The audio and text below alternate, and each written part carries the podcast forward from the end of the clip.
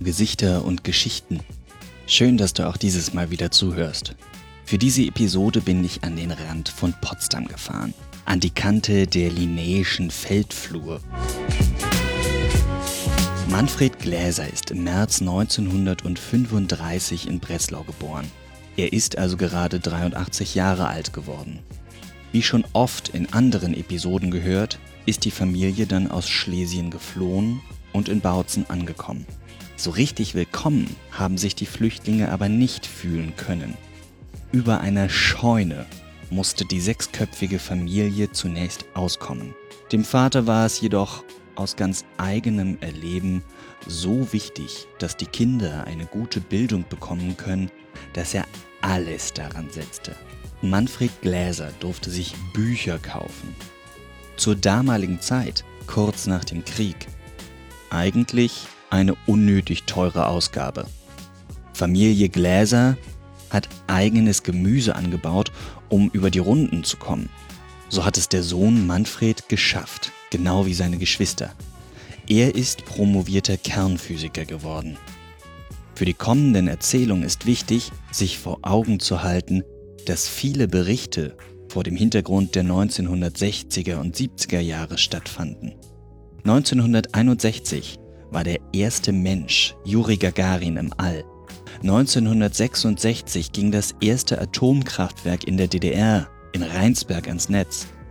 1969 landeten die ersten Menschen auf dem Mond. 1978 flog der erste Deutsche, Sigmund Jähn, Bürger der DDR, ins All. Filme, Bücher und die Kultur allgemein alle und alles beschäftigte sich mit der neuen Technologie, die unbegrenzte saubere Energie hervorbringen sollte. Tschernobyl war noch nicht zu sehen. Was für uns heute möglicherweise seltsam anmutet, das war damals die Zukunft. Freude mit den Erzählungen von Manfred Gläser aus Potsdam. Eine Stadt, zunächst in der DDR, die sich bis heute stark gewandelt hat.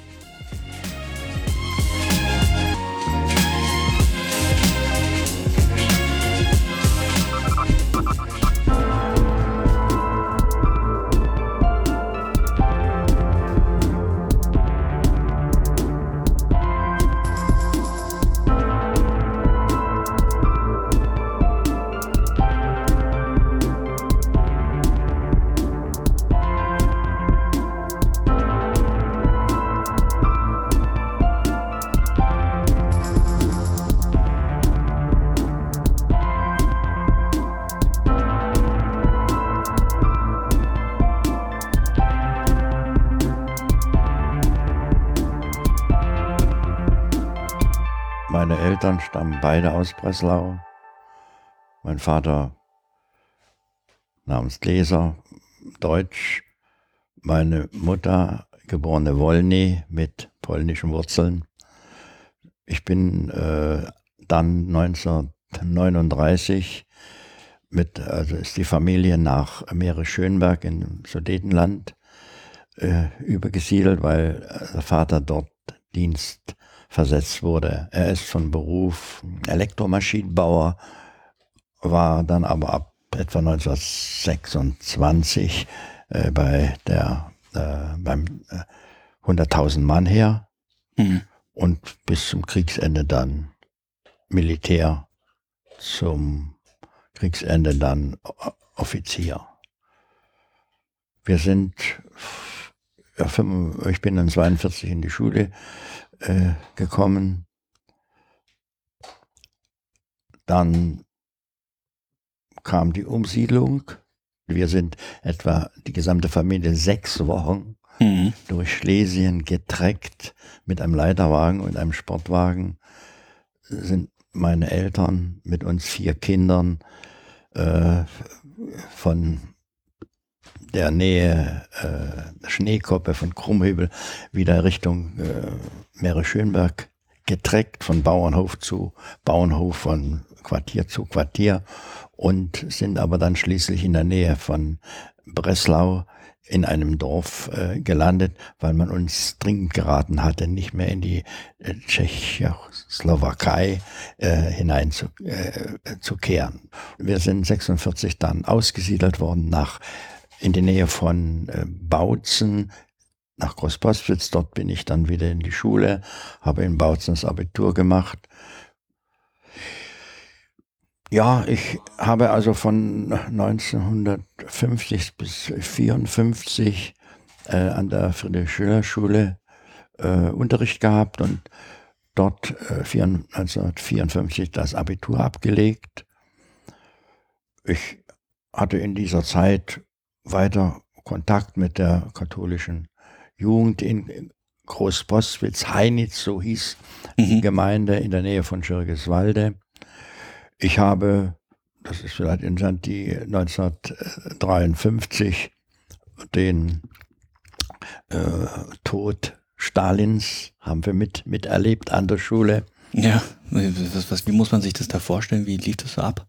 Das äh, lief also so ab, dass wir, als wir früh in die Schule kamen, zusammengerufen wurden und da äh, wurde in der Aula von dem Schulleiter äh, ein, ein Loblied auf Stalin hm. gehalten. Äh, äh, ja, es war also allgemeine äh, Trauer angeordnet. Ansonsten kann ich mir an eine weitere Einzelheit nicht mehr erinnern. Wir sind, glaube ich, dann äh, haben frei bekommen und sind nach Hause geschickt worden. Was noch vielleicht in dem Zusammenhang mir einfällt, wir hatten einen Zeichenlehrer, der hat, äh, war auch kriegsverletzt, ein sympathischer Lehrer, der, dem wurde dann noch vor Stalins Tod vorgeworfen, er hätte in zwei große Stalin-Lenin-Bilder äh, äh, Hakenkreuze hinein retuschiert. Das waren Kohlenzeichnungen und äh, diese Kohlezeichnungen oder beim Kohle kann man sich ja durchaus vorstellen, dass so, äh, so Kreuz, Hackenkreuz ähnliche Gebilde entstehen. Und die hat man ihm äh, vorgeworfen, das hat man ihm vorgeworfen und er ist tatsächlich aus dem Schuldienst entlassen worden. Ich habe ihn dann später hier in Potsdam als äh, äh, Maler, ja, äh, Zeichenlehrer äh, wieder getroffen und er ist dann nach dem Westen natürlich abgegangen. Hm. War das ja. für Sie eine Option? Das äh, in keinem Fall. Ich habe mich nie mit dem Gedanken getragen, nach dem Westen zu gehen. Wir waren die, Familie. Wir wollten bei der Familie bleiben. Mhm. Also das, ich hatte also auch äh, an der Schule noch sehr gute Lehrer. Ich persönlich noch die anderen sind also kaum unter politischen Druck. Mir ist jedenfalls nichts bekannt geworden. Bin mit 18 Jahren dann hier an der Pädagogischen Hochschule äh, äh, äh, zum Studium angenommen worden, und zwar Physik und Mathematik äh, Lehrfach. Habe das dann nach fünf Jahren abgeschlossen. 1960 haben wir dann, wir, meine Frau haben wir geheiratet. Wir haben uns in der Studentengemeinde, in der katholischen Studentengemeinde kennengelernt.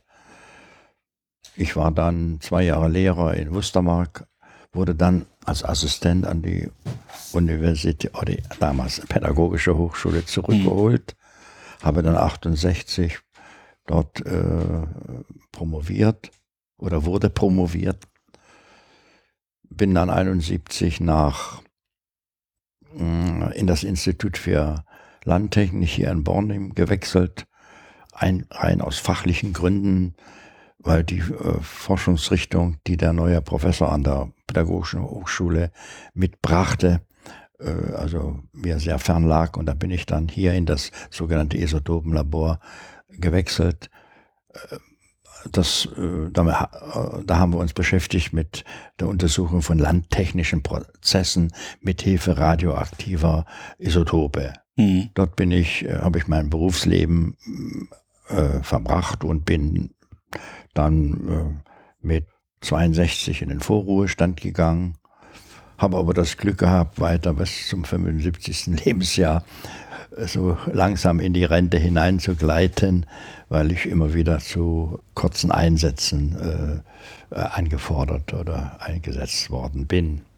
Eins vielleicht doch, äh, meine Bewerbung äh, zum Studium wurde abgelehnt, äh, vermutlich, äh, weil, in, wie man mir später erzählt hatte, in der Beurteilung äh, eine Formulierung stehen, gestanden haben soll, die darauf die Fachleute in Anführungsstriche äh, daraus entnehmen konnten, dass der Mann politisch nicht zuverlässig ist. Mhm. Deshalb wurde ich zum Studium an der äh, Rostock, an der Uni Rostock nicht angenommen, weil die äh, dort ja, äh, die dort Ausgebildeten ja später für die Seefahrt vorgesehen waren und da brauchte man keine unzuverlässigen mhm. Leute. Bin ich dann auch im, Naturwissenschaftlichen geblieben. Aber wollten Sie in die Seefahrt? Wollten Sie in die Seefahrt gehen? Oder? Ich wollte Physik dort studieren. Ja. Einfach Physik studieren dort oben, ja, oder in, in Rostock. Ist aber wie gesagt, abgelehnt worden. Und äh, obwohl man uns vorher noch wenige Wochen vorher äh, beworben hatte. Und extra Leute aus Rostock, mhm. kommen Sie zu uns. Aber das muss wahrscheinlich schon einen, die, einen, politischen Hintergrund gehabt haben. Man brauchte zuverlässige Leute, die dann die Seefahrt der DDR äh, machen und sicher ausführen können. Ja. Das muss man vielleicht ganz kurz so ein bisschen einordnen. Die Seefahrt der DDR, also aus der DDR konnte man ja eigentlich nicht so richtig raus, ne? Und die Leute, die dann irgendwie raus konnten, eben über die Handelsmarine ja. oder eben auch über die Interflug, ja. also die Fluggesellschaft der DDR, die mussten natürlich zuverlässig sein, weil ja, die hätten ja sonst weggehen können. Genau so ist das, das so ist es gewesen und das hat man dort offensichtlich äh, aussortiert und äh, wie gesagt, es soll, ich will mich nicht wiederholen, sollen also Hinweise in den Beurteilungen hm. äh, gewesen sein, woran erkennt, ob der Mann zuverlässig ist, klassenbewusst ist oder nicht. Sie haben ja gerade gesagt, dass Sie 1954 das Abitur gemacht haben. Ja. Waren Sie der Erste in Ihrer Familie oder kommen Sie aus einer Akademikerfamilie? War das völlig klar, dass der Junge studieren muss? Ich war der Erste. Es geht vielleicht äh, auf folgende zurück, was mir mein Vater mal erzählt hat. Er sollte in Breslau damals äh, zum Gymnasium gehen. Mhm. Er war offensichtlich dazu geeignet. Sein Vater hat aber darauf bestanden, dass er in der Handwerkerebene bleiben. Mein Großvater war Schlosser. Mhm. Und äh, das hat mein Vater ihm eigentlich immer vorgeworfen, dass man ihm, dass er ihn nicht zum Gymnasium gingen ließ. Mhm. Er hat später das wohl äh, gemerkt, als er die Militärlaufbahn eingeschlagen hatte, dass er als Nicht-Abiturient immer zurückgestellt worden ist. Mhm. Und da hat er, und das hat er uns dann oft das mal durchblicken lassen, gesagt, meine Kinder, wenn es geht, sollen das Abitur machen. Und das fing mit mir an. Ja. Und meine Sch Schwester und mein Bruder haben dann auch das Abitur gemacht. Mein zweiter Bruder äh, die Fachschule. Wie kommt man denn darauf, dass man ausgerechnet Physik studieren will? War das so ein Zeitgeist, war das so ein Modestudienfach oder wie kommt man darauf? Viele Leute wählen das ja eher ab. Tja, ich war immer schon handwerklich äh, interessiert, habe schon als Jung auch in, in, in diesem schlesischen Dorf, wo wir waren, mhm. gebastelt und gebaut. Und da muss ich sagen, hatte ich auch sehr gute Physiklehrer. Mir hat das einfach Spaß gemacht. Mhm. Ja, wir hatten also eine, ein, eine Anlage in der Schule, da wurde über Spiegel das Sonnenlicht in den Schulraum geleitet durch mhm. ein Rohr und wenn das günstig stand, wird die günstig, wurden also dort die Spektren gezeigt und so weiter. Und das hat mich irgendwie begeistert und mein Vater legte eben auch Wert darauf, dass es ja ein si sicherer Beruf wird, nicht irgendwie äh, Philosophie oder irgendwas, was mir auch gar nicht so, so liegt. Äh, ja, und dann war auch die Chance, nachdem es in Rostock nicht geglückt ist, äh, äh naturwissenschaftlich äh, ein naturwissenschaftliches Studium zu beginnen, äh, in der DDR relativ günstig, mhm. weil Lehrer, das war ja hier bei der Hochschule, das war mir eigentlich egal, mhm. Physikstudium oder Lehrerstudium. Es wurden also die Chance da anzukommen, trotz eventuell politischer Bedenken von Seiten des Staates, war also relativ groß. Und also Sie wären auch, Sie wären auch Lehrer geworden? Ja, jetzt ist ja Pädagogische Hochschule.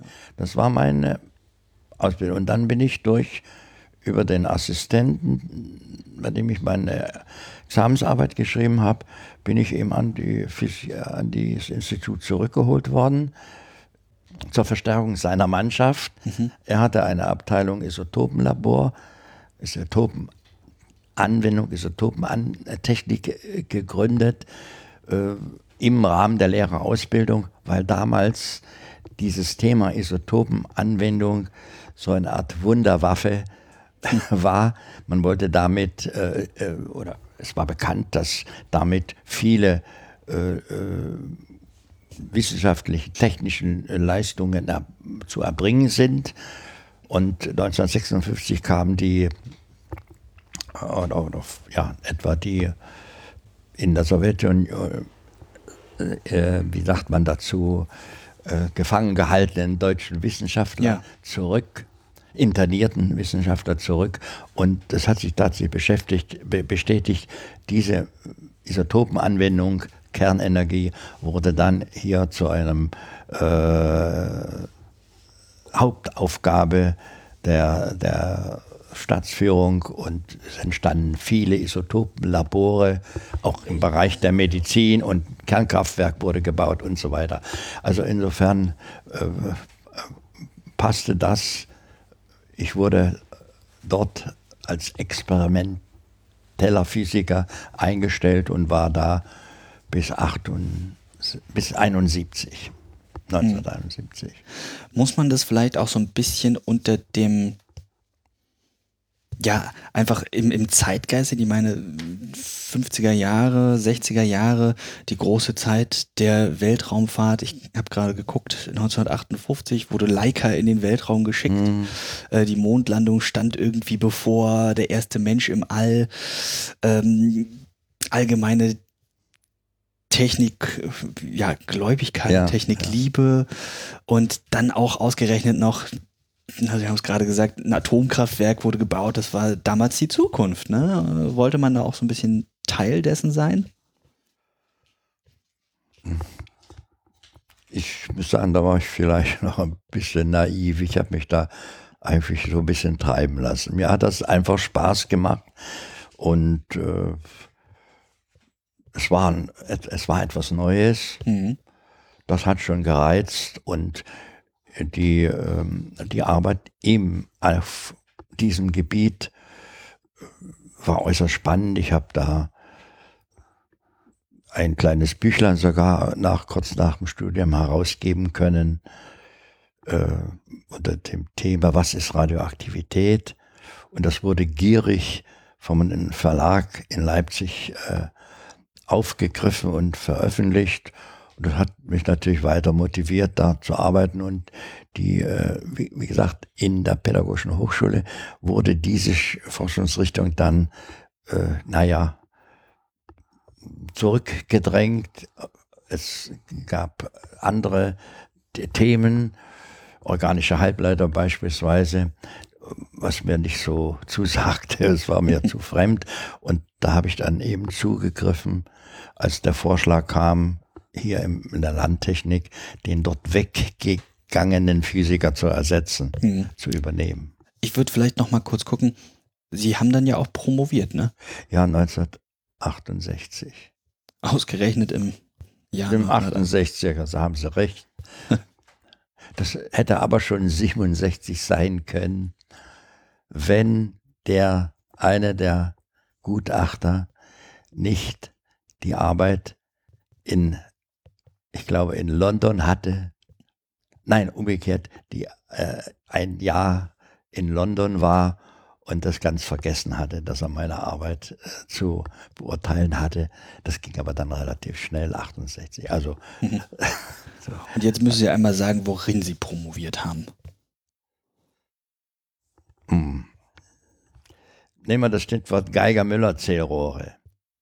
Habe ich auf jeden Fall schon mal gehört. Ja, das sind äh, Sensoren, mit denen man ionisierende Strahlung, speziell Gammastrahlung, Alpha-Strahlung, Beta-Strahlung nachweisen kann. Und diese Zählrohre von einem Geiger Müller mhm. erfunden oder entwickelt, sind heute auch noch in sehr, sehr vielen Detektoren für ionisierende Strahlung enthalten. Mhm. Das sind so kleine Glasröhren damals gewesen. Und die, da, die hatten äh, Messproben, mit denen konnte man also nicht, oder es gab Fehlerquellen. Mhm. Und eine dieser Fehlerquellen habe ich versucht, äh, durch eine äh, ausgedachte Methode zu beheben, so etwa. Ja, also also richtig an der, der, der Titel wird Ihnen nichts sagen, war Overall Correction Factor. Ja, also das wird Ihnen wenig sagen. Also man konnte mit dieser neuen Methode äh, die Zählergebnisse korrigieren, mhm. sicher, sicherer machen.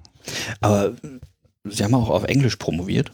Nein, nicht. das war damals hier gar nicht üblich. Ja, deshalb hatte ich gerade. Der Titel, der Titel wurde so, weil das international so üblich war, ja. wurde der Titel mit in die Arbeit hineingenommen. Ja. Okay.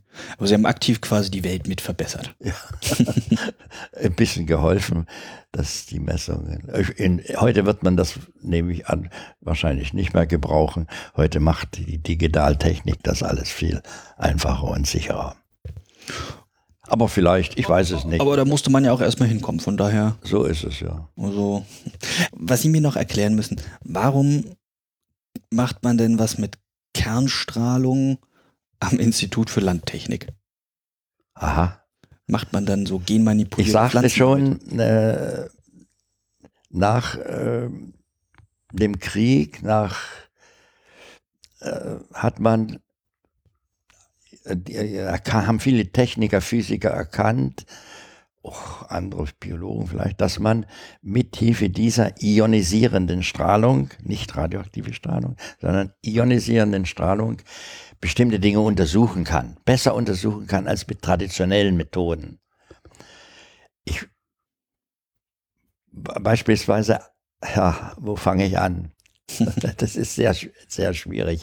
Man kann zum Beispiel mit äh, die Geschwindigkeit in einem Rohr, die Geschwindigkeit eines Stoffes in einem Rohr, in der Landwirtschaft, einem Transportrohr, mhm. kann man dadurch bestimmen, dass man ein radioaktives Teilchen, radioaktiv gemachtes Strohhalm zum Beispiel, also einen Marker setzt. Einen Marker setzt, reinwirft an einer Startposition und an, in einer bestimmten Entfernung mit einem Geigerzähler zum Beispiel oder einem mhm. anderen Detektor äh, das Ankommen registriert. Mhm. Und aus der Zeitdifferenz kann man die Geschwindigkeit ein. Oder ein anderes Beispiel, der Luftwechsel in Großanlagen, in Ställen, in Schulräumen äh, ist sehr wichtig für das Wohlbefinden der Tiere, der Menschen. Mhm. Und da, das ist äh, hier in der Landtechnik so gelöst worden. Wir, es kam darauf an, festzustellen, welcher Mindestabstand zwischen einer riesigen, großen Stallanlage und der nächsten Wohnung eingehalten werden muss, mhm. damit die Leute nicht unzulässig belästigt werden. Und dazu muss man den den Luftwechsel. Muss man wissen, wie viel Luft kommt denn pro Sekunde aus dem Stall raus unter bestimmten Witterungsbedingungen. Mhm. Das ist ja, wahrscheinlich das, auch ganz wichtig. Ich meine, die DDR hatte ja da diese riesigen Mastbetriebe. Genau, war, genau da passte das ja rein. Man, die, die, Anlagen wurden immer größer. Ich weiß hier in der Nähe bei Eberswalde waren, glaube ich, 300.000 Schweine, aber ungefähr so. Das haben wir auch gemessen. Und das wurde also so äh, durchgeführt, man markierte, Sie sagten ja schon selbst, mhm. man setzte eine Marke, man markierte die Stallluft. Der Stall wurde geschlossen, die Ventilatoren ausgeschaltet und in kurzer Zeit wurde ein radioaktives Gas mhm. in den Stall hineingeblasen und vermischt. Mhm. Kleiner Schatz, wir haben auch eine Schul, Schulraum äh, mal untersucht und da musste das ja auch gleich verteilt werden. Das mhm. kleine Gas, das aus einer Ampulle rausgelassen wurde.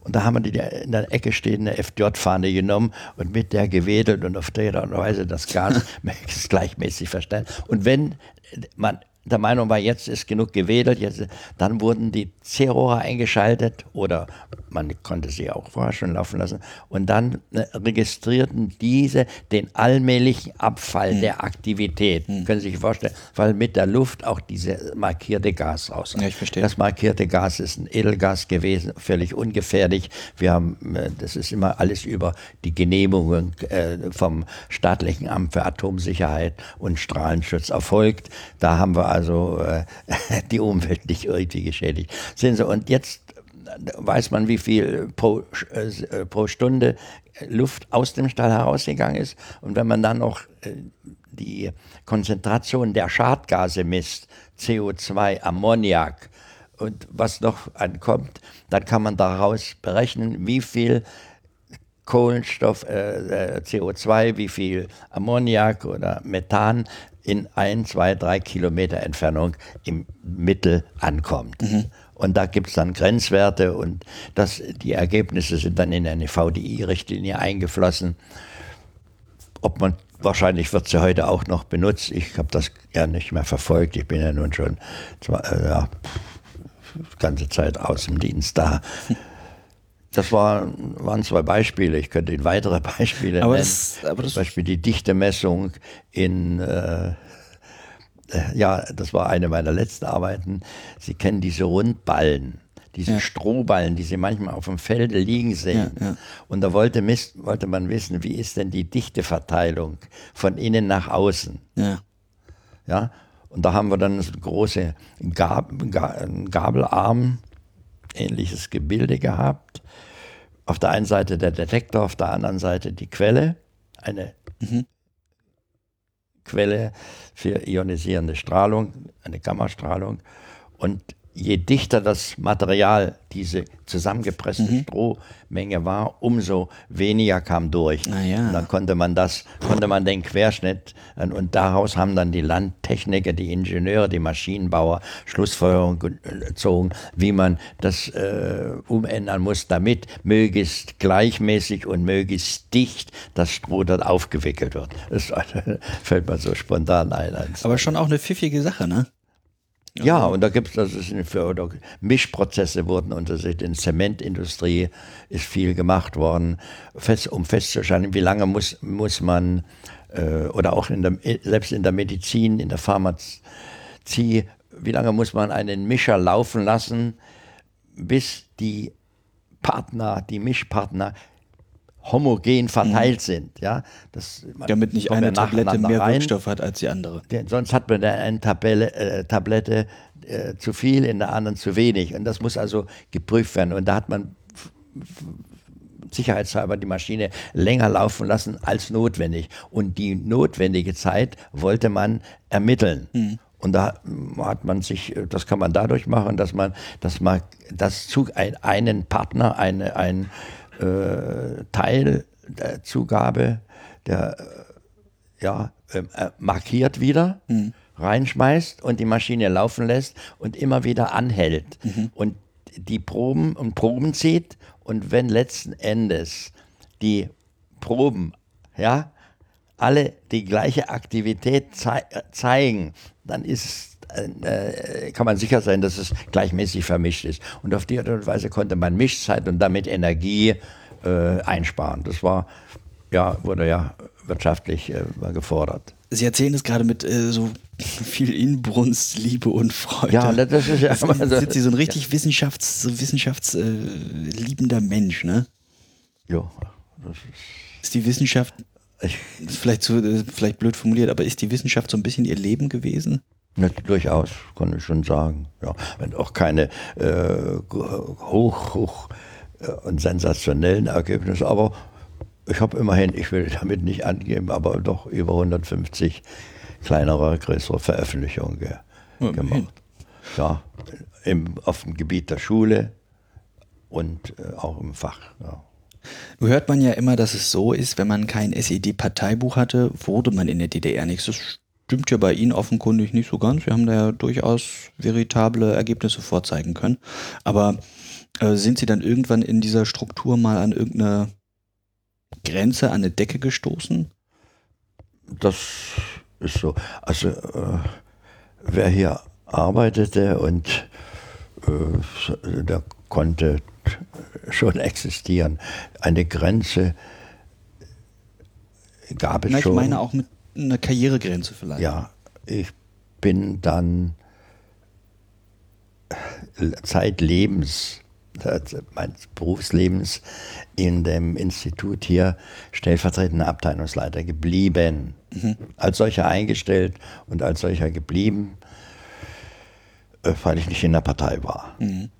Ja, das ist da. Ansonsten, äh, wie gesagt, ich lechze da nicht äh, danach. Ich, für mich gab es das einfach nicht.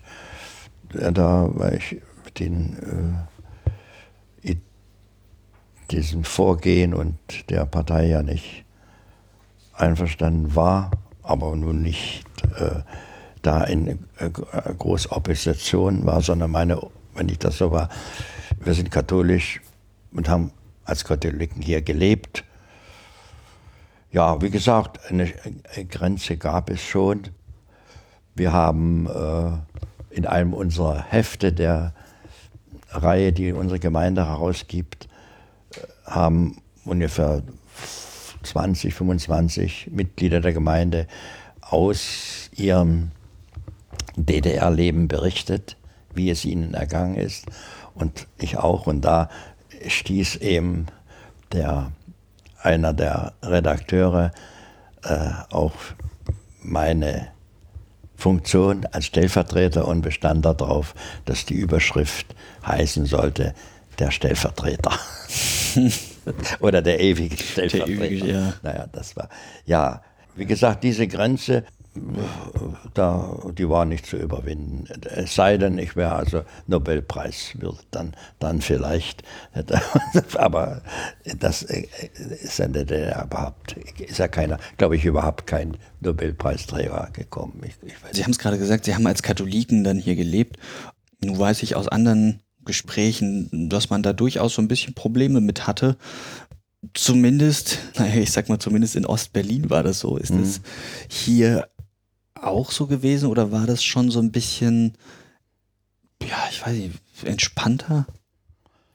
Weil es nicht mehr die große Hauptstadt-Vorzeigeveranstaltung war? Also äh, ich, ich glaube nicht, das war nicht entspannter. Gerade durch die Pädagogische Hochschule, die ja sogar Rote Hochschule hieß. Mhm ist hier das Gleiche. Durch die Grenzsituation ist hier genau auch aufgepasst worden. Und wir sind auch beobachtet worden. Mit Sicherheit. Ich habe auch eine äh, Stasi-Akte, habe ich was gefunden. Ich selber nicht. Man hat es mir sogar zugetragen, dass äh, dort bekannt war, wir sind Katholiken und äh, aber wie gesagt, ich habe meine Arbeit gemacht, meine Arbeit gemacht und äh, ja, aber gab es Einschränkungen für Sie oder vielleicht für Ihre Kinder? Ja, doch, äh, wir haben unsere Kinder nicht zur Jugendweihe gehen lassen. Mhm. Waren sie auch einverstanden. Ja, wir haben also das ihnen nicht aufzwungen, aufgezwungen.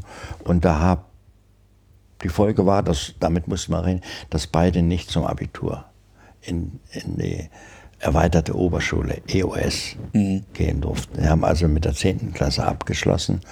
Das, von der Leistung hätten sie beide durchaus weiterkommen können, die EOS. Das ist ja eine direkte Benachteiligung gewesen, die wir in Kauf genommen haben. Sie haben dann beide äh, Volkshochschule gemacht und sind beide dichte Jungs geworden. Ja.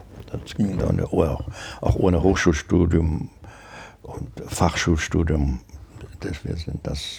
Also da haben Sie schon recht, das ist, äh, damit äh, sind wir benachteiligt worden als Katholiken. Ja. Vielleicht muss man das auch heute noch mal so ein bisschen einordnen. Heute ist ja Jugendweihe eher sowas relativ unpolitisch, ne? ist irgendwie ja. so eine Ersatzhandlung. Damals war das nicht so der Fall. Ne? Das müssen Sie vielleicht einmal kurz ein bisschen ausführen, was das Schlimme an der Jugendweihe war. Ja, die Jugendweihe ist äh, ja eine atheistische Weihe, die den die religiösen äh, Weihen, Firmung und wie heißt es bei der evangelischen Konfirm Entschuldigung, ja, Konfirmation ab, ablösen sollten. Das war eine echte Kampfansage des Staates äh, gegenüber den. Ja, man wollte also die äh, Jugendlichen auf diese Art und Weise dem kirchlichen Einfluss auf es gab auch andere äh, Versuche, aber auch auf diese Art und Weise dem kirchlichen Einfluss entziehen. Hm. Und sie eben zu sozialistischen, klassenbewussten äh, Bürgern ja, erziehen. Hm. Ja. ja, das hat ja bei Ihnen nicht so geklappt dann. Wie muss ich mir so ein, ja, vielleicht so ein kirchliches Gemeindeleben auch außerhalb von Ostberlin so vorstellen? Also es wird ja nicht so gewesen sein, dass es da jetzt so ein großes Gemeindezentrum gab oder so. Wie, wie, wie hat das Leben stattgefunden? Ja, äh, in äh, die Hauptzahl der, der Katholiken des Bistums leben ja in Berlin. Hm. In, im, Im gesamten übrigen Erzbistum vielleicht sind es vielleicht 20 Prozent. Mhm. In Potsdam sind etwa drei Prozent der Bevölkerung, drei bis vier Prozent katholisch. Im Moment mehr Richtung vier Prozent, aber so und damals war das auch etwa so, drei mhm. Prozent mhm. waren. Ja, die Kinder hatten Religionsunterricht im Pfarrhaus. Aber das gab's. Den gab es, den Religionsunterricht. Und die, der war außerhalb der Schule in der Regel, also nachmittags so dass sie mit dem Schul, mit dem Stundenplan nicht hm. in Konflikt kamen. Es gab äh, Jugendgruppen, Mädchengruppen, Jugend, äh, Jungsgruppen. Wie gesagt, die Studentengemeinde existierte. Da kann ich vielleicht noch was einsagen, weil ich äh, 55 oder 54, als ich einfach auch durch einen äh, Kommiliton in die Studentengemeinde geholt worden bin und da bin ich heute eigentlich noch dankbar. Von alleine wäre ich, ich weiß nicht, ob ich von alleine dahin gekommen wäre. Und da wurde uns erzählt, dass der damalige Pfarrer, Studentenpfarrer, mhm. zum Rektor gegangen ist und gesagt, er hat den Auftrag, hier eine Studentengemeinde zu leiten. Mhm. Das soll der damalige Professor Arno Müller, hieß er, glaube ich, gesagt haben, kein Problem, Sie machen, können das machen, aber bitte keine Aktion gegen den Staat. Hm. Haben Sie so, dran gehalten? Hat der, hat der Pfarrer gesagt, wollen wir ja auch nicht. nicht? Mhm. So, so ist so. Also die Studentengemeinde äh, hat existiert und wir waren in den äh, 50er Jahren ein, ein, recht großes Häuflein. Mhm. Äh, das nahm aber dann ab, weil hier an der Pädagogischen Hochschule ja atheistische Lehrer erzogen werden sollten und alle, die einen kirchlichen Hintergrund hatten, naja, eigentlich ungeeignet waren. Und da hat man dann stärker und stärker gesiebt. Hinzu kam noch, dass auch noch die äh, äh, andere Einrichtungen, zum Beispiel die Filmhochschule, ja. dann die Walter, Albo, Walter Ulbricht Akademie, ja auch äh, Studenten äh, zunächst aufgenommen hatten, die religiös waren am Anfang. Die haben da waren sie erst und da waren auch bei uns tatsächlich Studenten aus dieser aus diesen Einrichtungen, aber die wurden dann immer schärfer kontrolliert und ausgesiebt, so dass eigentlich äh, äh, an den Einrichtungen Filmhochschule und weil da überhaupt keine Katholiken mehr war. Interessant, der Professor Hans-Joachim Meyer, ich weiß nicht, ob Sie den kennen. Aha, der war der erste Volksbildungsminister nach dem, nach dem Zusammenbruch der DDR. Mhm. Hans-Joachim Mayer war Vorsitzender des Zentralkomitees der Katholiken. Und er wollte Ju, äh, Juristerei, also Jura. studieren. Mhm. Und kam aber nicht klar mit den Lehren der marxistisch-leninistischen Juristerei. Da hat man ihn dann geäxt hm. und er ist dann, ja, weil er eben auch streng, also streng, normal, wirklich katholisch, da zur Sache äh, ist katholisch, also standhaft geblieben und da musste er sich dann in der Produktion bewähren und wurde dann, weil er so gut war, wurde er von der Arbeiter, von der Brigade zum Studium wieder delegiert und hat dann Anglistik studiert und äh, hat da also seine tolle Karriere gemacht und bewundernswerter Mann. Gibt ein Buch von ihm, das steht übrigens dort oben auch. Also das nur als Beispiel, dass, dass ähm, äh, in der Studenten, dass die Studentengemeinde bei Senatfahrten zunächst äh, relativ groß war, aber vom Staat aus äh, mehr, unter, mehr oder weniger reduziert wurde durch die, durch verschiedene, vor allen Dingen durch Auswahl, durch Aus. Dadurch, dass es einfach keine katholischen Studenten Einfach gab. keine mehr an, in die, genommen wurden. Mhm. Ich, ich, kann mich auch noch erinnern, ich war dann, als ich an der PH noch war, wurden ja die Immatrikulationsgespräche äh, geführt und zwar von einem Fachkollegen mhm. und von, wenn der Fachkollege nicht gleichzeitig Genosse war, noch von irgendeinem Genossen aus der und ich war damals Fachkollege immer dabei mhm. und da ich habe fachlich ein bisschen äh, gefragt und so weiter, aber dann habe ich dann schon gemerkt, dass sie aus den Beurteilungen, die habe ich nicht mehr gekriegt, die hat der andere gekriegt, mhm. entnommen, ob der Mann kirchlich gebunden ist oder, oder das Mädchen und so weiter.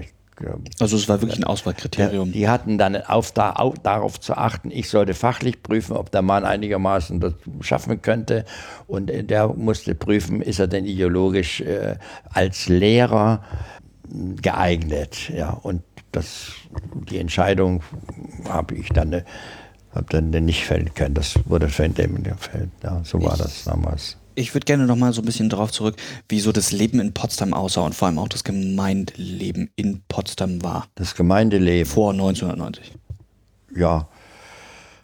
ja wo fängt man an? Also wir hatten äh, in Potsdam drei äh, Orte oder sogar vier Orte, in denen äh, Gottesdienst stattfand.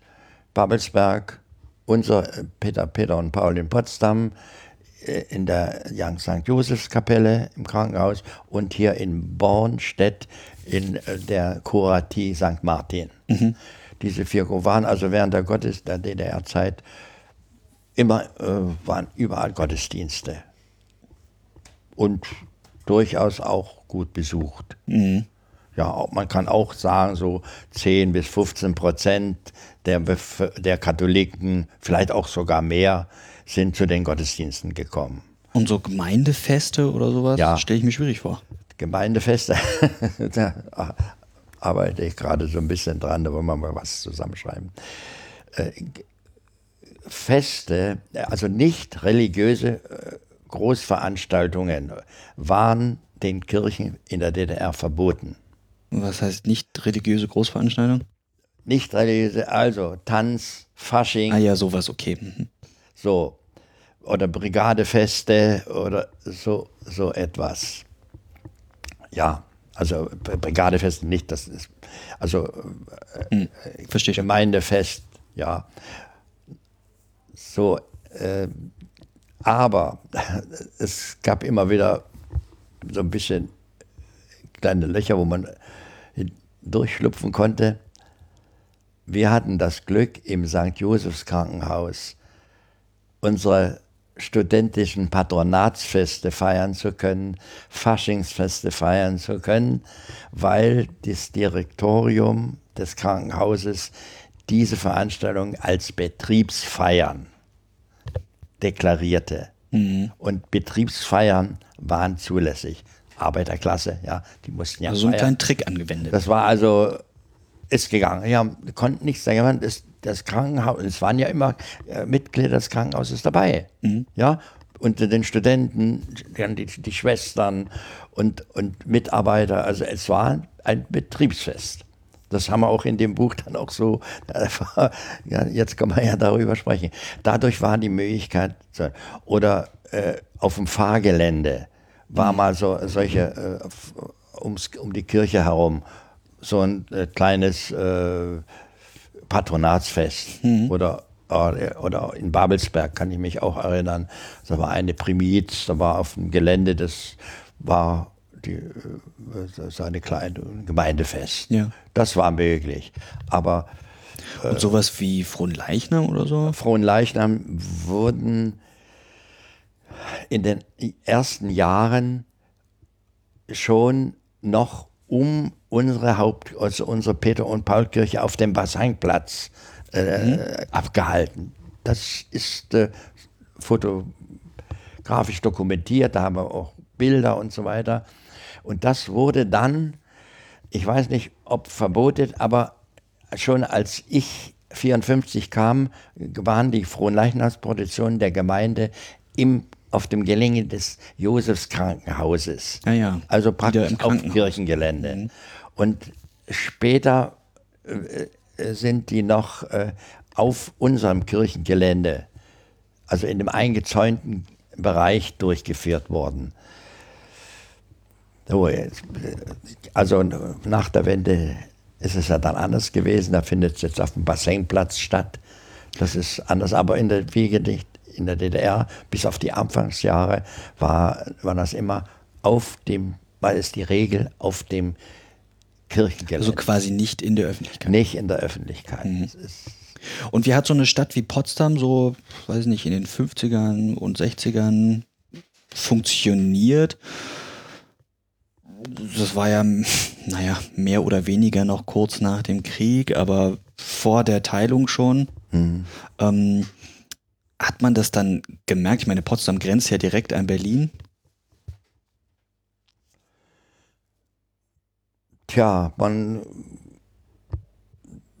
die Mauer berührte ja direkt Berl Potsdam. Das, man kam als normaler Bürger nicht an die Mauer ran.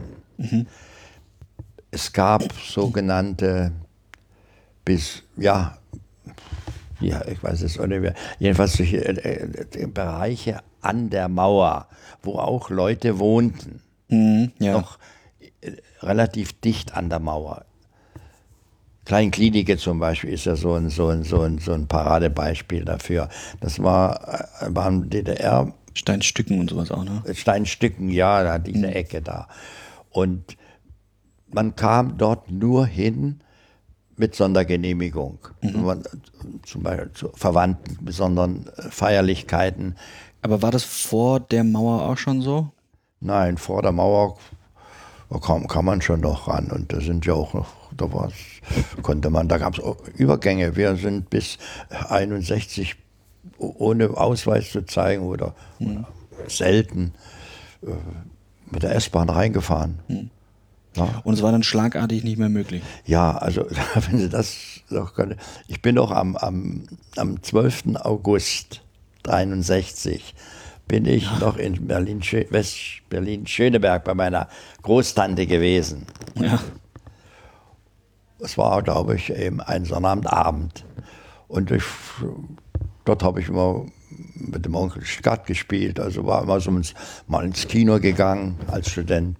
Durfte man ja nicht, aber wir sind da. Man durfte nicht ins Kino gehen. Bitte? Man durfte nicht ins Kino gehen. Ja, das war nicht erwünscht, ja. Mhm. Ja, das war, wir sollten keine West, F, FN, wie hieß denn der amerikanische, der amerikanische Sender? Der RIAS. Bitte? Der RIAS. Den RIAS, also die Feindsender, das war in den Studentenheimen sowieso nicht äh, zu machen. Da waren ja immer irgendwelche Genossen dabei. Aber dort, also man konnte aber nach West-Berlin fahren. Und das, da habe ich auch kein Hehl davon gemacht. Und ich bin also deswegen nie angesprochen worden. äh, ja, und an dem 12. August bin ich also dann, gegen Abend nach äh, Potsdam zurückgefahren und stelle fest, dass ich den Kellerschlüssel, das ist eine Banalität, aber einen Kellerschlüssel von meiner Tante noch in der, äh, bei mir hatte. Mhm. Und den musste ich zurückbringen, weil ich ja, weil die den ja brauchten. Ja. Da bin ich wieder reingefahren, so um 10 abends. Mhm. Und habe von dem, den Vorbereitungen nichts gemerkt. Wir konnten reinfahren, bin wieder raus, weiß nicht, wann ich da raus bin. 11, 12 oder so, Berlin-Schöneberg. Mhm. Ja, und am nächsten Morgen merk, hörte ich eben dann, dass die Grenze zu ist. So ist es. Und seitdem mm, kam man also nur noch unter Lebensgefahr äh, in, nach West-Berlin. Was hat es mit so, einer, mit, so einer, mit so einer Stadt gemacht? Also ich meine, der Austausch zwischen Berlin und Potsdam war ja immer irgendwie wichtig. Ja. Na, es war eine abrupte Unterbrechung vieler familiärer Kontakte und auch wirtschaftlicher Kontakte, vieler beruflicher Kontakte. Denn es haben viele in West-Berlin gearbeitet, ja, ja. umgekehrt weniger. Es gab auch welche. Ja. Der Professor von dem Institut hier, wo ich da dann äh, 71 war, der hat, der hat äh, in West-Berlin gelebt und gewohnt und kam eben immer mit seinem Auto jeden Tag, fahr mhm. er ins Institut und mit einem war, war Schluss. Er durfte nicht mehr. Kann man sagen, dass die Stadt dann farbloser irgendwie geworden ist? Ja, auf alle Fälle. Es war, wir hatten, naja, na, zunächst wurde von der Partei aus, äh, von, der, von, der, ja, von der Staatsführung versucht, irgendwelche Unruhen äh, zu unterbinden durch erhöhte Aufmerksamkeit der staatlichen Organe. Die Grenzbewachung wurde äh, gewaltig verstärkt. Mhm. Und ja, direkte Aktionen der Bevölkerung gab es nicht. Die sind irgendwie im Keim erstickt, erstickt worden schon. Ja, die hatten das ja äh, doch äh, schon den Stasi-Apparat weit entwickelt mhm. und äh, und dann äh, die, die Überraschung, keiner hat da wirklich damit gerechnet, ja. Ja, und man nahm auch an, dass das vielleicht auch nur über, vorübergehende Aktion ist. Ja. Das, ja, das äh, wirklich, das war auch bei vielen so angekommen oder viele haben das angenommen. Ja, ja, und dann, ja, dann hat sich das eben und dann war das entwickelt, dass, so. dass natürlich äh, eben alles eben stärker politisch überwacht wurde, nach, nach wie vor die Grenzüberwachung. Und es haben aber viele noch versucht, da das kennen Sie ja, die, die, die Mauer zu überwinden. Mhm. Viele sind umgekommen.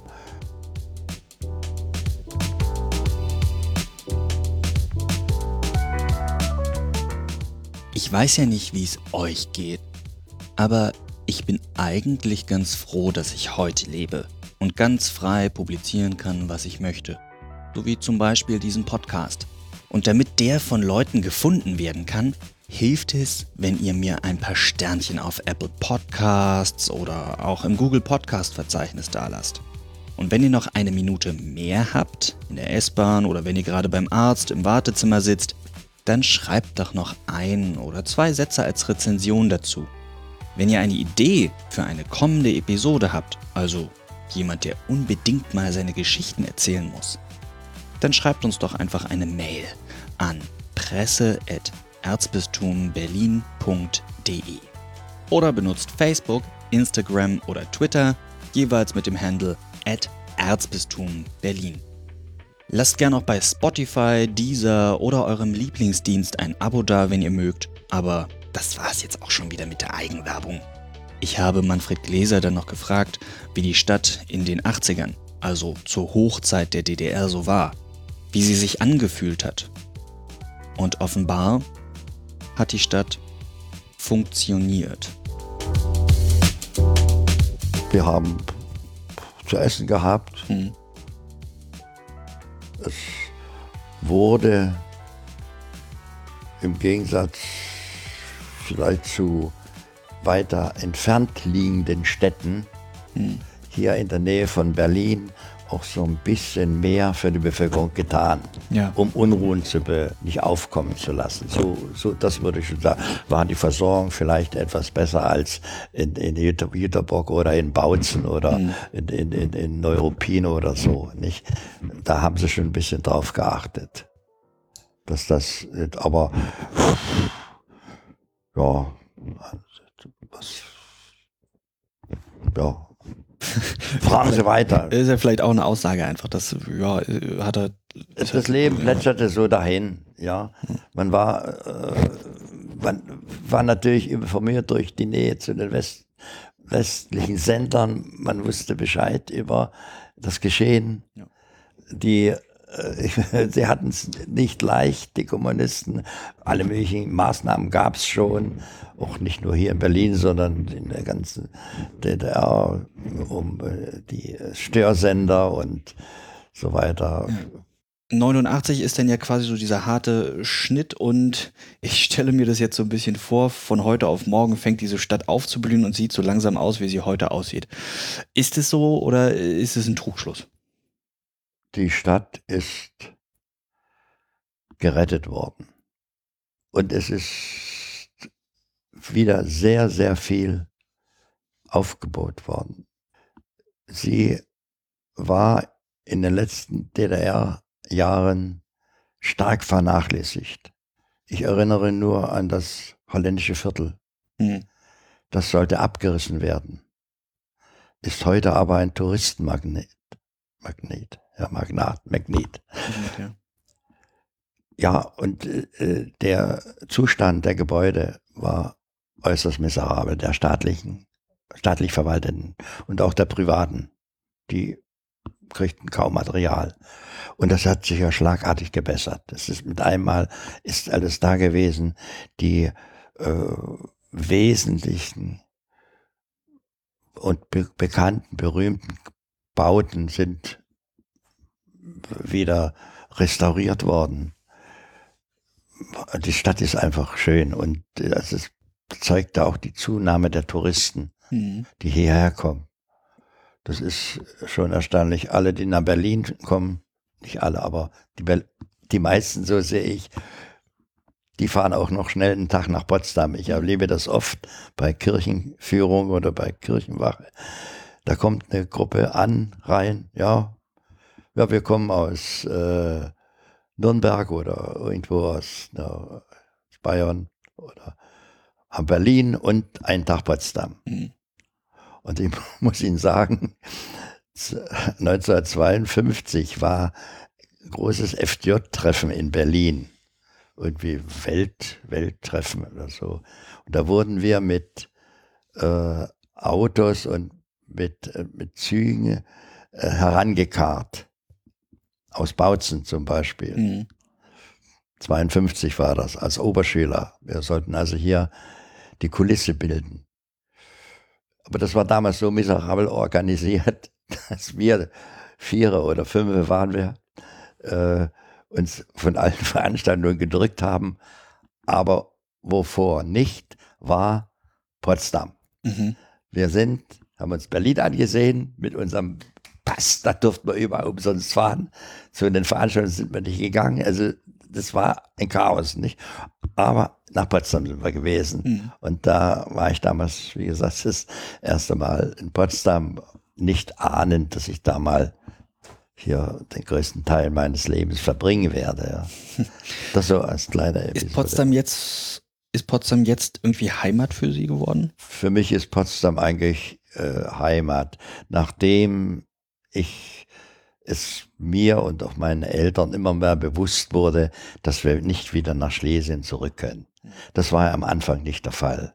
Die, äh, mein Vater hat immer, immer noch geglaubt, dass er, dass wir wieder zurückkommen, denn die Gebiete, die Plakate damals in, im schlesischen, äh, in der schlesischen Region lauteten unter zeitweilig unter polnischer Verwaltung stehende deutsche Ostgebiete.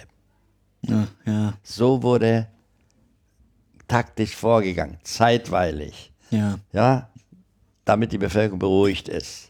So, und mein Vater hat das zunächst geglaubt und äh, deshalb ist er nicht nach Köln und wo die, die anderen Breslauer alle hin wo, kamen, sondern ist in Bautzen geblieben. Da haben wir es nicht so weit. Der Teil, also ein bisschen, ja, aber das wurde immer deutlicher. Und von da an habe ich, ist für mich äh, eben vom Studium dann durch die Heirat dann äh, die Kinder, die Gemeinde vor allem, ist für mich Potsdam meine Heimat geworden. Ja. ja. Obwohl man immer emotionell ja manchmal immer noch, ach, nach Breslau. Da war ich schon ein paar Mal. Ja, man guckt sich das und ich kann mich noch wirklich äh, durch die Erzählung der Eltern an manches erinnern, mhm. äh, während meine jüngeren Geschwister dann äh, nichts mehr. Also ja, Potsdam ist meine Heimat geworden. Und der Heimat haben Sie dann ja auch noch mal ein bisschen später was zurückgegeben. Ne? Sie haben der Stadt quasi eine, eine Schule geschenkt. Ach, Ja, ich war 1900, in den, nach 1900, also in den 90er Jahren Pfarrgemeinde, Pfarrgemeinderatsvorsitzender mhm. und der Pfarrer Adler. So in den Ende der 90er tauchten immer mehr Wessis mit ihren Kindern auf. Es waren ja junge Leute, die hier nach mit den Ministerien und den, der Industrie, den Betrieben Berlin auffüllten und mhm. auch ein bisschen Potsdam. Und da fragten die dann immer rum, wo ist denn hier eine katholische Schule? Da mussten wir sagen, in West-Berlin. Ja. Und zwar eben in, in, in, Steglitz, da, da ist die St. Ursula, glaube ich, ist die nächste. Und so, ja, St. Ursula. Ja, und da kann man, aber, aber ich wusste schon, es gab hier eine katholische Schule, eine katholische Schule. Und der Pfarrer Adler hatte das ist der Pfarrer, der nach der Wende äh, eben hier weiter Pfarrer gewesen ist, seit 66 bis 99.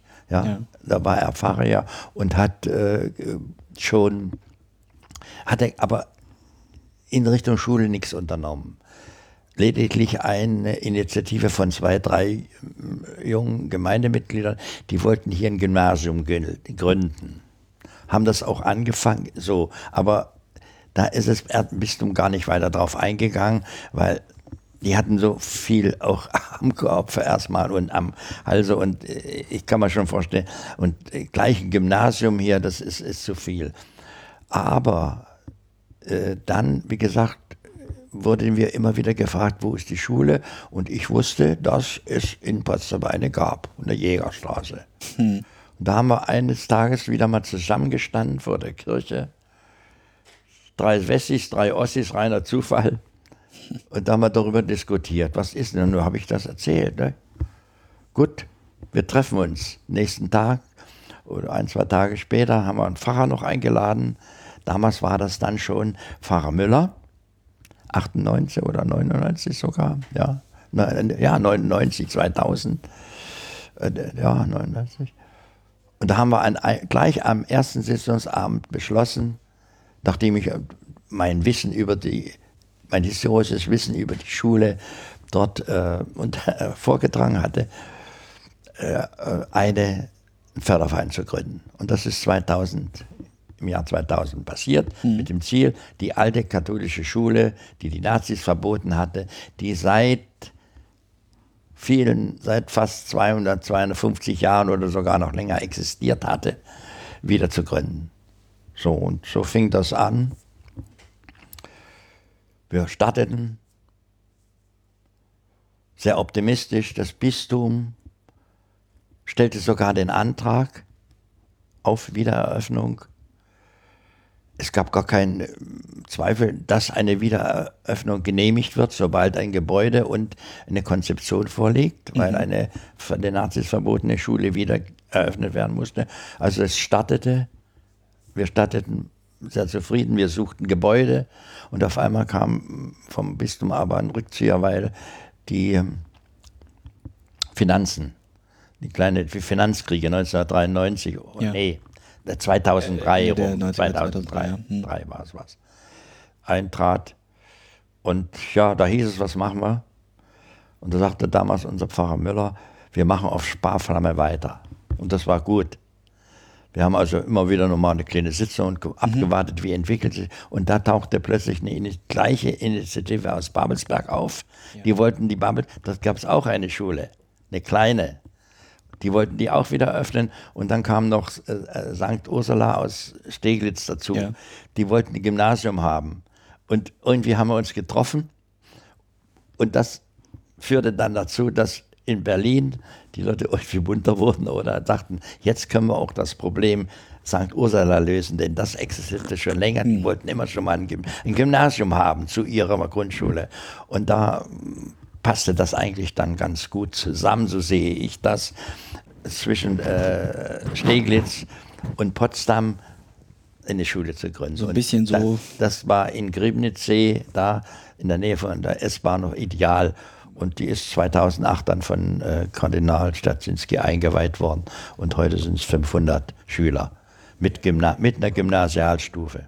Wer nur den lieben Gott lässt walten. Ja, so wirklich, er hatte gesagt, wir machen auch sparfrei weiter und es fügte sich dann manchmal alles ganz, ganz wunderbar, ja. Ja. Was bedeutet Ihnen das, diese Schule wieder in Potsdam zu haben? Und ja, daran ist, auch beteiligt gewesen zu Ja, das ist natürlich äh, sehr erfreulich, auch missionarisch nicht ganz zu unterschätzen. Hm. Und äh, ist auch äh, als sehr vorbildlich. Es gibt da so, äh, soweit ich das mitkriege, immer ein, äh, eine große Bewerberzahl. Mhm. Die ist sehr gut, die Schule. Soweit ich das, also da gibt es immer mal irgendwie Probleme, das wird, wird, wohl immer so sein, aber die ist äh, gefragt, die Schule. Und äh, ja, die machen sich auch in der Öffentlichkeit bemerkbar. Am RBB-Marathon machen sie immer mit und haben auch schon Siege oder äh, ja, also Mannschaftssiege oder sowas gemacht. Mhm. Ja, also sie sind in der Stadt präsent. Ja. Auch durch das Emblem, das, das finde ich auch sehr schön, ein M mit einem Heiligenschein drüber. Ich weiß nicht, ob Sie ah, ja. das mal gesehen ja, ich haben. Kenne ich habe es ja. am Auto hängen, ja. Ich kenne das. Da gab es jemanden, der wollte das äh, abschaffen und ein neues ist aber zum Glück abgelehnt worden. Das ist schon bekannt und sagt alles, nicht? Ja. Lasset uns lernen, nicht? Steht drunter. Das finde ich eben so schön.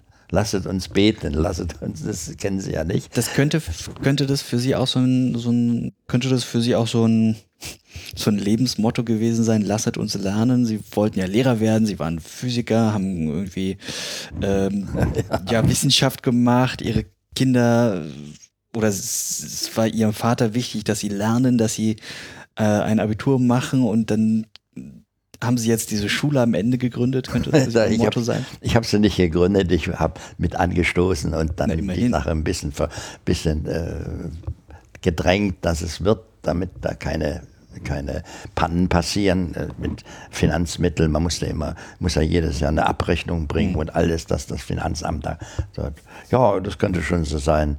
Äh, nicht, äh, nicht äh, im leninschen Sinne lernen, lernen und nochmals lernen.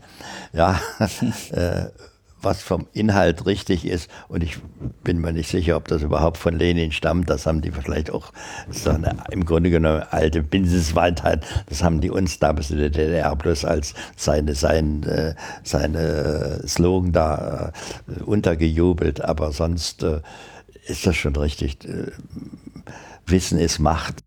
Hm. Und ich habe eben gern gelesen und das, das war äh, schon, schon schön, dass meine Eltern das eben auch äh, uns ermöglicht haben. Da sind wir eigentlich alle dankbar. Wir hätten ja auch schnell das schnelle Geld machen können. Das war nicht einfach für sie. Ja. Aber das Lernen habe ich gelernt. In der kargen Zeit, ja, beispielsweise durch einen Schulkameraden, weil ich so, das war, weil mir das so spannend und weil man keine Ablenkungen hatte, das war ja auch damals wichtig, habe ich über 35 Karl-May-Bände gelesen. Der hatte eine Karl-May-Sammlung, Klassenkamerad. Da haben wir eins nach dem anderen geholt, ja, und habe die gelesen. Und, und trotzdem sind wir dann noch Fußball spielen gegangen nach Mittag und Schule. Aber das, da haben uns die Eltern doch freigehalten, dass wir das, kann, wie Sie schon sagen, weil er sich sagt, das äh, sollte, sollte die Kinder und eben auch anderen, mhm. sollte man ihnen ermöglichen. Das ist doch ein gewisser Garant, dass man mit Hilfe von oben, sagen wir es, doch etwas im Leben erreicht. Ja. Und äh, das würde ich schon so sehen. Ja.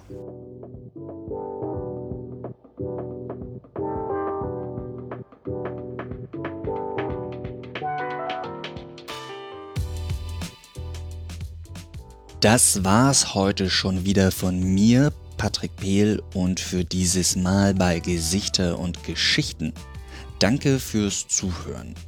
Ich fand's dieses Mal ja richtig interessant. Und ich bin auch wirklich froh, dass ich es endlich mal rausgeschafft habe. Raus aus der Stadt Berlin.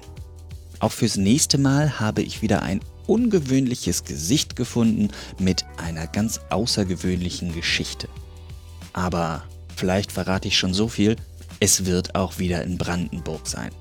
Wenn ihr mögt, schreibt doch mal eine Mail mit Feedback an presse.erzbistumberlin.de oder nutzt in Social Media die Kanäle mit dem Handle Erzbistum Berlin.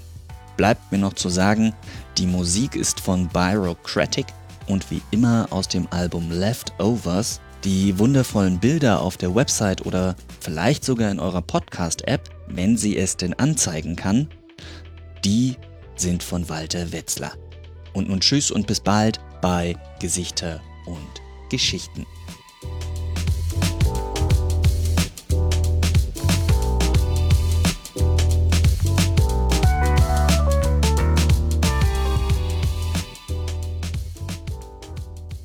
Na, ich bin überrascht, dass, dass, äh, dass Sie mich hier äh, ausgewählt haben. Und ich hoffe, dass ich es einigermaßen gut gemacht habe.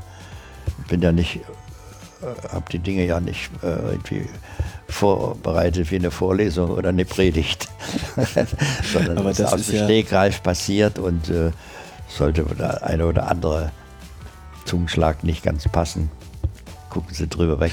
Das ist ja Aber die Idee der Sache. Ich denke, äh, das hat mir auch Spaß gemacht, da mal über das eine oder andere auch jetzt so nachzudenken.